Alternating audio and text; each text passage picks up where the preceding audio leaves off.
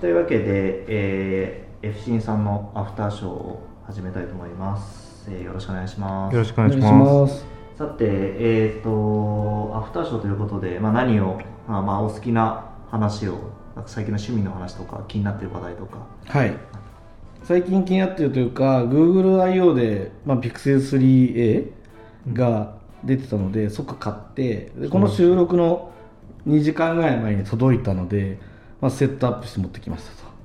で、まあ、あの、注目機能としては、この音声翻訳、あ、違う、音声認識か、ディクテーションですね、の機能をすごく重視して、てかその機能のためだけに買っていて、あの、なんか英語の音が聞こえるとうん文字起こししてくれるんですね、リアルタイムで。で、これをもし使うことができたら、こう、英語の、まあアメリカ人の人が喋っている会話をそのまま文字起こしをして、で、音だけで聞くと聞き取れないところとかきっとあると思うんですけど、まあ、文字になっていれば、えーより、まあ、理解しやすくなるんじゃないかなという補助装置として使ってるんですね。で、まあ、そこから結構なんか思ってるのが、その、まあ、いわゆるその AI というか、まあ、機械学習ですね機械学習のフィーチャーっていうのがこうなんかこうアップルがたどり着かないような領域に入ってきたなとか思っていてその、まあ、これからは結構やっぱりアンドロイドというかの時代なんじゃないかというふうなのを今思ってます。僕はもともとずっと iOS 派というか iPhone 派で、まあ、使い勝手がいいのでずっとそこから離れられなかったんですけどそそそろそろこっちかもなって思ってるみたいなうんうんそういうところに来たなと思ってます。なるほど。ん。それはずっと iPhone 使ってる僕にとってもこう考えるべき情報ですね、いやー結構まだでもその Android 端末をメインにしてる期間っていうのはそんなになかった。今まあ、並行して使ってはいたんですけど、まあ、とはいえあくまでもメインは iPhone なので、うんうん。やっぱりこう細かい使い勝手とかっていうのは正直まだまだ iOS に慣れちゃってるからその日本語入力しかり使いづらいなとか思うところもあるんですよね、なのでそのスマートフォンっていうくくりというよりはその次のデバイスみたいな。うん。の種だと思うんですよね。それこそこう Google グラスが実行になってなければこの機能って Google グラスについてたんじゃないかなと思ってて、そうするとこうセミナーというかそのディスセッション見見ててイベントのセッション見ててこうオーバーレイで、えー翻訳での、えーサと文字起こしされたものがうんうんうん。出てくる、でつ次は当然その翻訳ですよね、うんっていうのがもう見えてるわけですよね。っていうところまで、まあ、来るのが本来正しくてたまたまスマートフォンっていう形でうん。リリースせざるを得ないのが今の状況なだけでなのでこれは発展途上だと思うんですね、うん。でもなんか結構遊べるかなっていうところだと思うんですよ、これってなんかどっか押したらアプリが起動してって感じなんですか？あそうですね。あのここになんかマークがついてて、うんうん。あのこれ設定すると出てくるんですけどあのいわゆるアクセシビリティの設定みたいで押すとこの人のマークが出て画面の右下に。でこれを押すと出てくると。でた多分その、えー YouTube とか、うん。えー、とラジオとか。YouTube 聞き取れてますね。聞いてる本当だそう。でこれ言語今英語なんですけど、日本語に変えれば日本語に、あえー変わります。っていうふうに。あ今ちゃんと言語英語らしく日本語に変えればって出てますね。こんにちは。ひろきです。よろしくお願いします。おおちゃんと聞き取ってますね。あすごいそうあこれはもうじゃあ大体ずっと話したないなんかもう一人で、うん。これってなんかテキストにも起こせるんですか？ここから先の応用がなんかコピペでできるのかよくわかんないんですけど、うん。なんか一応保存はされてるみたいで、なるほど、うん。なるほどなるほど。これいいですね。なんか僕結構その音声入力で文章を作りたいっていうよりもあのーこう相手の反応を見てこの話って面白いのかなとか面白くないのかなって様子を見ながら話をしていってこの自分が話したいテーマを面白い方向にちゃんとこうアレンジしながら説明できると伝わってる伝わってないって分かって説明できたりするじゃないですか。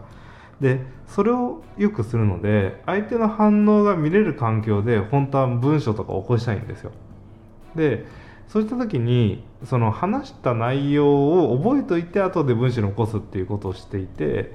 あの引きつけるためにその引きをこう作るようにそのテーマを練ったりするんですけどその時にあれなんその時はすごいテンション上がっていや面白い話したなと思うんですけど後からそれをなんかネットに公開しようと思うとあれどんな話してたっけとかそのどういう話の流れであんなに面白い雰囲気になできたんだっけっていうのを思い出せなくなっちゃったりするんでなんか録音して文字が起こせてそこからなんか記事に変えられたりすると結構楽なのになと思うんですよね。なんか、えっと、ブログを書いてる人の中でもその音声入力でやってる人もたまにいて例えばケンスーさんとかは確かあもう今は全部ブログは音声入力してであとは微修正をしているみたいなこと言って。でそれ見ておおすごいと思って僕もそのじゃあ音声入力してブログを書いてみるかってやってみたんですけどなんか10秒で諦めたんですよね。っていうのは、うん、あの音声入力用のこう発な言葉の使い方というかここで丸打つとかなんかちょっと微妙なこの間を取るみたいなのが結構辛くてしあのあと意外と話してみると僕は全然構造的に話せてないのでこう文章にしたらこう あのなんか耐耐見るに耐えられないものになっているっていうことが分かってあちょっとこれは無理だと思ってやめました。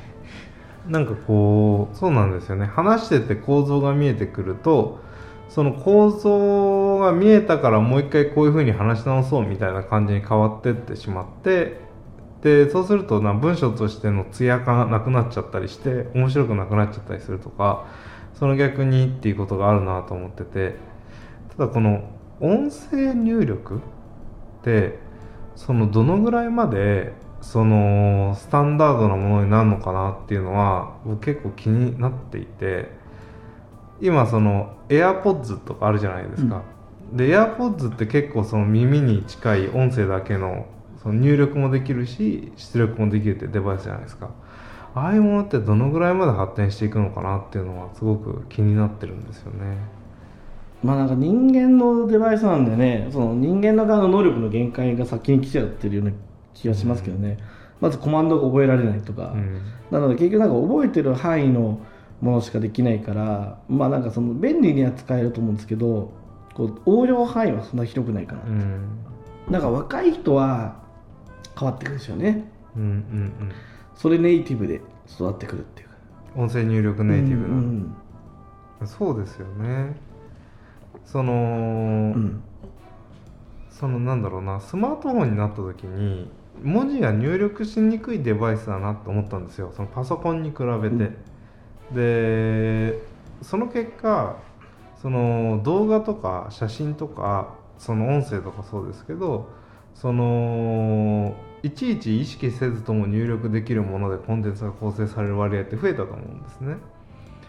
でそれと同じようなことがその次のデバイスでもあるんだろうなと思っていてそのデバイスだと今までやったことできないじゃんっていうようなデバイスでそれがあでもそこをベースとした時になんか全然違う世界観が生まれてっていうものが浸透してきたりとかっていうのは結構あるんだろうなと思っててその最近その SF の映画とか見ててもみんな音声入力でコマンド入力してるんですよ。でなんでそんな面倒くさいことするんだろうと思うんですよね。なんか押せばいいじゃんボタンみたいな。でも音声入力で何とかしてとか言って言ったら大体解釈してくれるんですよね。なんである一定のティッピングポイントがきっとあって大体のことを解釈してくれるってなったらもう音声の方が楽だってなるんだろうなというところまできっと音声入力は育てていくんでしょうね。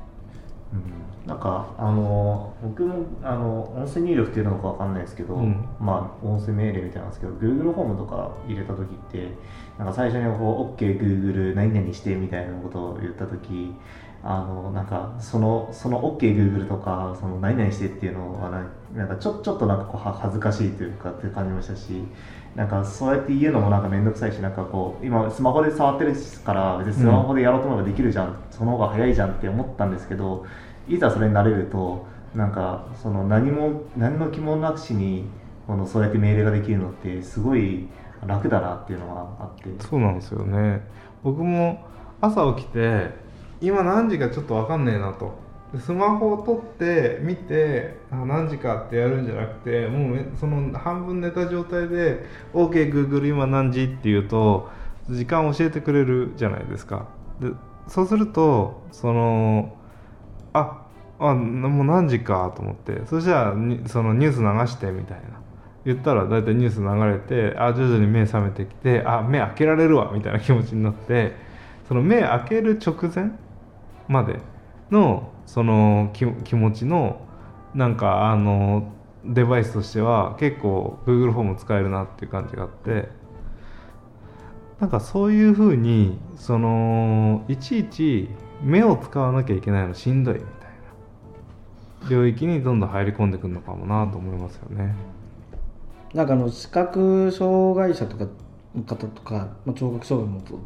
こういうツールってこう結構使えるじゃないですか、うんでも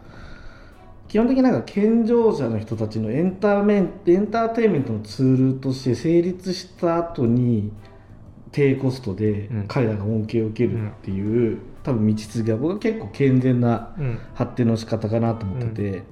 らそういう風になっていくんだろうなと、でうん。これも結構この Google Pixel 3a、まあ、音声アプリも、まあ、結構そのなんだっけいろんなこ体を動かせない人向けの機能とかも入ってるんですね、なるほど。でもそれってやっぱりこう多分僕らもこれ普通に旅行とか海外セッションとかで使うようなツールとして成立してるから、まあ、数万円で買えるのであって、うん。彼らは多分人口比だとマイノリティだから彼らのために作るとこれが100万円みたいになっちゃって、誰も使えないみたいな感じになってっていうのは、まあ、すごいいい変化かなとか思ってて。でそこに合わせてこうみんなが徐々に徐々に変化していくっていうのはあるかなと。でさっきそのおっしゃられてたそのやっぱりこう新しい技術が出てきた時に必ず対価が発生してます、対価っていうのはあのこう何かお機能が落ちてるっていうのが発生してますよね、それこそこう昔8ビットとか16ビットの PC 使ってて要するに MS-DOS とかうん。使ったところから、うん。あのご用をおっしゃってください。すいません。の頃からなんかマウスのオペレーションに変わってきてなんて使いづらいんだと。うんうん。このなんでわざわざマウスでアプリケーションを変えなきゃいけないの？ショートカットで変えればいいじゃん。まあ今のビームの人たちが思ってることですよ。でっていうのを全くドスの時に思ってて。でそれがでもだんだんマウスが当たり前になって。で多分キーボードオペレーションいわゆる CUI ですね。CUI でできていたものが GUI になって対価と進化がセットになってで進化の方が勝ってセットになって、でスマートフォンになってさっきのキーボードオペレーションがすごく使いづらくなって、マウスも、まあ、あの右クリックとかなくって、うん。でワンワンタップしかできないみたいうん。な、なので UI もシンプルにならざるを得なくってみたいな変化で変わってで、まあ、お今音声 UI みたいなのが、まあ、多分まだまだ発展していくんでしょうけどまあなんかどんどんその失うものと得るものっていうのがあってでもそのエンジニアとかは結構保守的だから、ね、i モードから iPhone 出てきた時にいやもうバゲーできないからこんなの絶対流行らないってみん。な言ってたわけじゃないですか。でも現実そんなことなくってみたいな。もうそのゲームをタップしかしなくても進んでいくとかそういうようなのが徐々に徐々に変わっていってなんかそのその部分はやっぱりこう、まあ、結構ポジティブに捉えていかないと時代遅れ乗り遅れますよね、と思います、そうなんですよね。そのまるっとできて明らかに便利なものだったら比較的すぐ見つかっちゃうからできちゃうんだと思うんですけど最初なんだこれっていう感じのものから順番になっていく気がしていて、でこのビジュアルプログラミングみたいなのも生まれては消え生まれては消えしてほとんどうまくいってないけどそのうちあるティッピングポイントを超えたらビジュアルプログラミング的になるし下手したら音声入力によるプログラミングっていう今から言ったらそんなしんどいことやらせないでよって絶対思うようなことをもしかしたらかなり感覚的にその指示ができるような形にしていくことで音声入力によるプログラミングというものが成立するかもしれないしなんかそのこういうその仕事をしていく過程の中で使うツールでもあるいはそのエンターテインメントのためのツールでももういろんな感覚とか要は目っていう認知コストがかかるものの奪い合いが一通り終わっちゃうと今度耳でしょみたいな鼻でしょとか口でしょみたいな。なんかもしかしたら皮膚につけてビリビリってするためのなんか装置とかが 流行るかもしれないですけどね。あの僕最近あちょっと今日はつけてないですけどあのスマートウォッチをつけて普段こう生活をしてるんですけどあれスマートウォッチつけてると心拍数取れたりとかあとはあの GPS でそのどこを走ったかみたいなのができるようなんですけどあのこう僕がきついなと思った時はちゃんとこう心拍数が上がっていてあここはちょっと楽になったなってところはこう心拍数がこう下がっているでもなんかペースがちゃんと保ってるみたいなのが見えたりしてあなんかその自分のやってる行動の感覚値があのそのその他のデバイスによって見える化して数値化してなんかそのどこに改善ポイントがあるかっていうのが見えるのはすごい楽しいなって思ってなんかその僕なんかちょっと前までなんかライフログとか撮ってなんか何の意味があるのか全然理解できなかったんですけどなんかもしかしたらそうやってなんかそのいろいろ撮ってなんか分析していくことによってなんか生活の質が結構向上するとか、まあ、運動の質が向上するとかそういうのはなんかありそうだなっていうのはあるので。うんなんか結構そのデバイス、まあ、こういう新しいデバイスとか新しいソフトとか出た時にこう積極的に使ってみてこう触り心地を試してみるみたいなのが結構大事だなって思いますね。そうですね。ピクセル 3A 買わざるを得ない。なんか初めてですね、なんかここのこの EMFM で話してる中でこう Android の話題が出てきたのって。確かに。結構 Apple 系の話が多かったですけど、確かにそうかもしれないですね。あのー多分そういうデバイスの話もそんなにしてないですよね。まあそうですね、うん。みんな大体本の話をしますから、本の話と あの好きなアクティビティの話 うん。大体そうなりますね、うん、いや素晴らしい。でも新しいもの触れていかなきゃいけないですよ。やっぱり。うん。感覚皮膚感覚の方が大事ですからね。そういうものに関して言うとね。うん。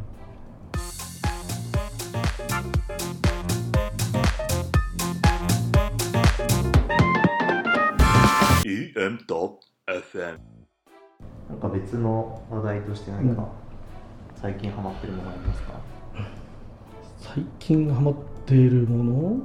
最近興味があるものっていう意味では車のサブスクリプションみたいなもの？で前にあのなんだっけあれ。サービス名忘れちゃったノレルか。ノレルっていう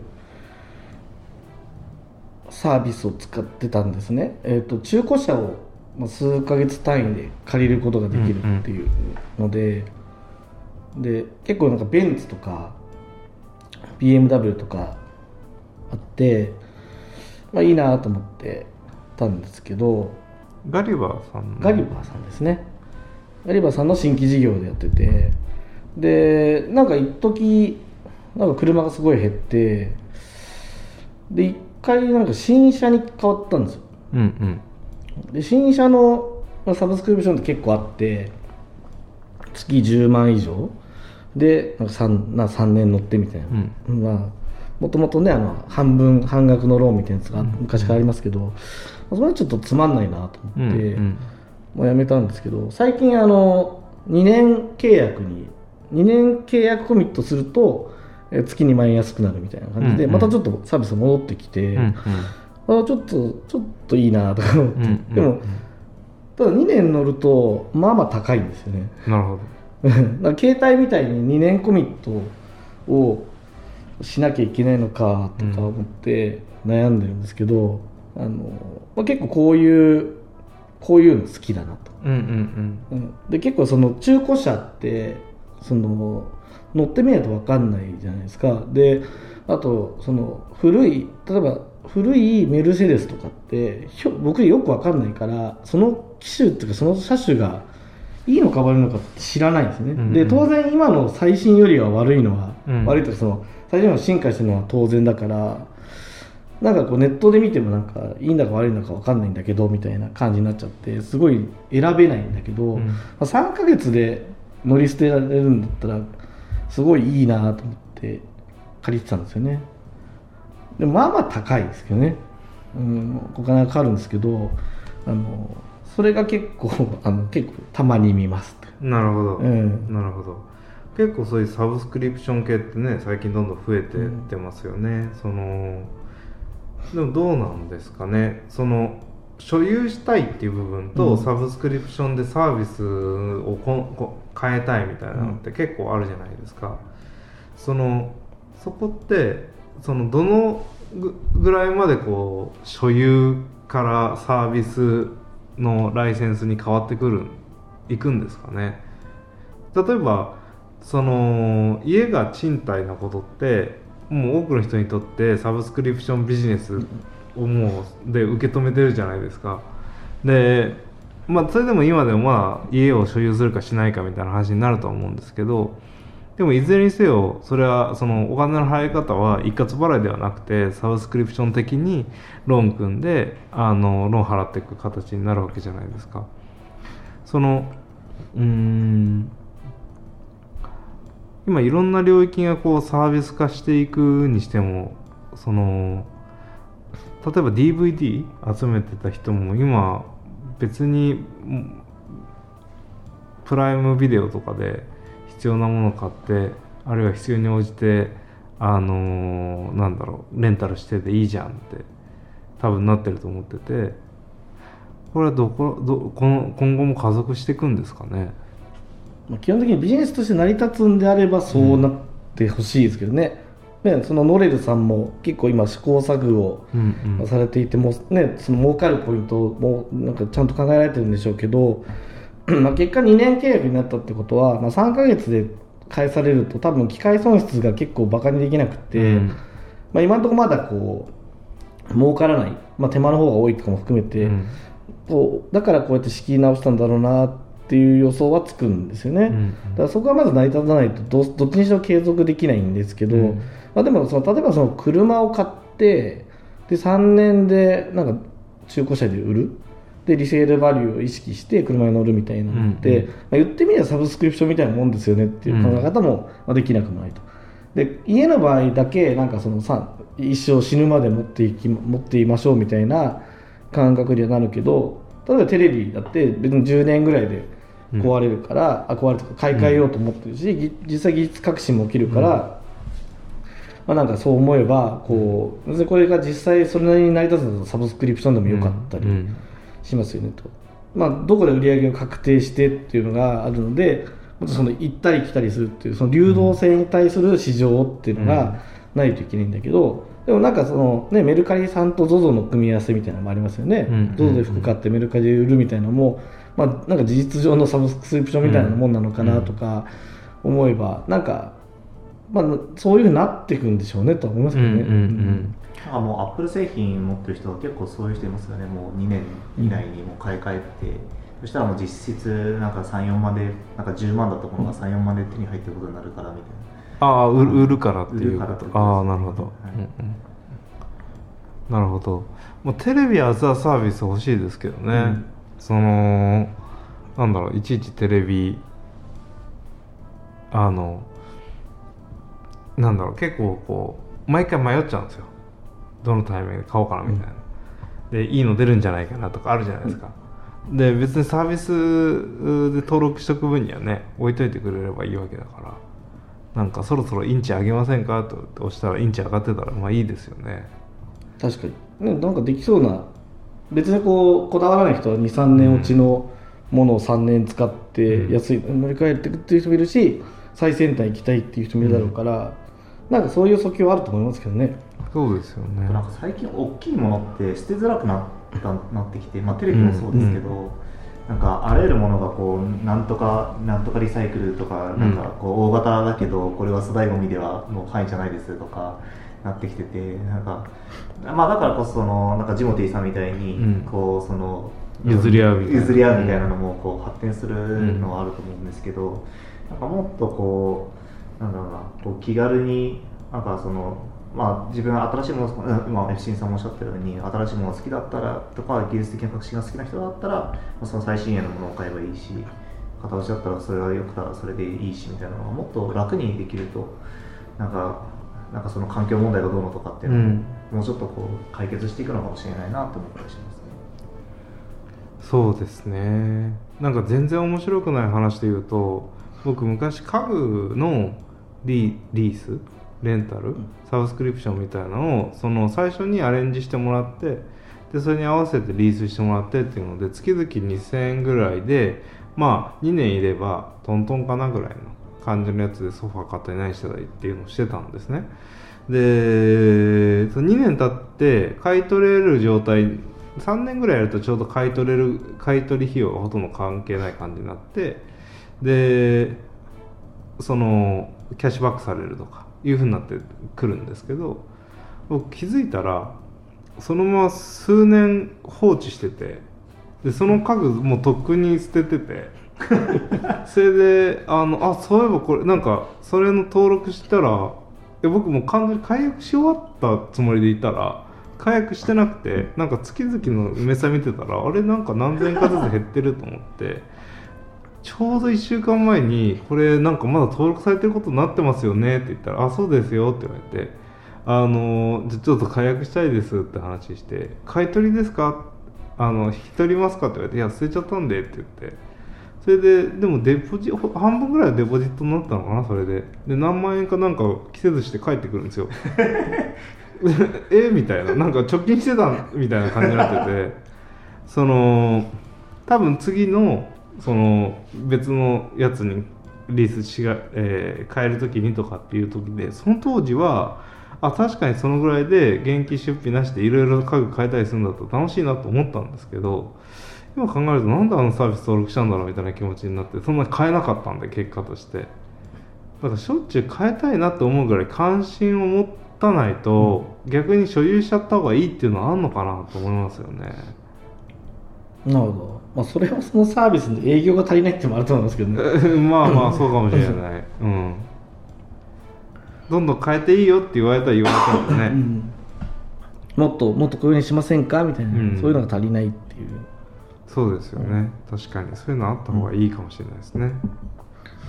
まあそれないとね家具1個の利益だけしか出ないですもんねそうですよね、まあ、逆にやっぱそういうこう物の流動化によって伴うサービス性の向上こそがうん。ビジネスチャンスだと思うので、そこじゃない。そこ。そうですよね、なんやかんや家具って移動させるのも家具便とかを使うんで高いんですよね。だから本当はそのなんだろう。こうきょ、えー例えばちょっと流行りってあるじゃないですか。そのモダン系が流行ってるとか歩行系のモダンが流行ってた時期があって、えーそういうそのアメリカンヴィンテージっぽいものが流行ってるとかなんかそしたらそっちに寄せたいよねとか。そのでもそうしたらちょっと角張ってるから子供生まれちゃった後にちょっとその子供がぶつかってたりしたら危ないからもっと角張ってないちょっと丸みを帯びた感じのあのーえーしっかりした家具にしたいよねっていうみたいな感じでライフステージごとに家具のトーンマナーを変えたいって絶対あると思うんですよね。でそういうタイミングにちゃんとヒットするぐらい長期間であのコーディネートしてくれたりした方が本当はねあのいいんでしょうね。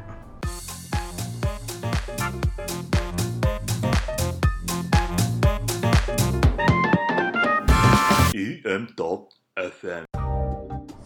大体いい感じの時間になってきたので家具の話で。い。は い終わりたいと思います。はいありがとうございました。ありがとうございます